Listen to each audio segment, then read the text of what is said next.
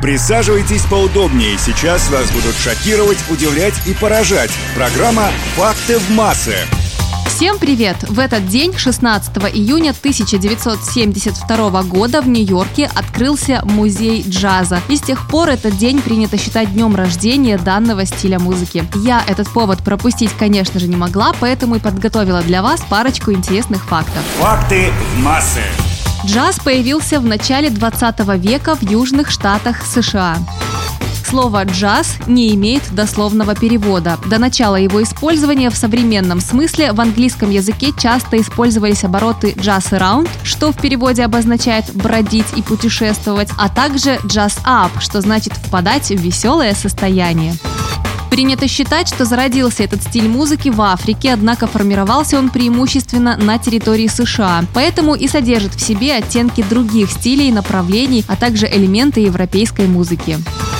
Джаз содержит в себе около 40 подвидов. Создателем джаза принято считать известного пианиста Скотта Джоплина. Он являлся блюзовым исполнителем и заложил основы для его развития.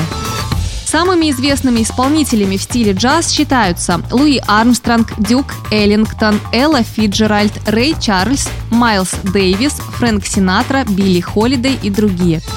Исследования Монреальского неврологического института показали, что джаз является одним из самых сложных для восприятия стилей. В период прослушивания мозгу необходимо напряженно работать, чтобы проанализировать звучание. Джаз в Россию пришел в 1920-х годах и сразу же заработал неодобрение как правящих органов, так и публики. Максим Горький и вовсе написал разгромную статью о музыке толстых, которая была издана в 1926 году. И только в 1970-80-х годах джаз стал набирать обороты, появлялись новые коллективы и исполнители. На этом у меня все. У микрофона была Наташа Круш. Пока. Реальное, а не вымышленное. Конкретное, а не абстрактное. Истина, а не вымысел. Факты массы.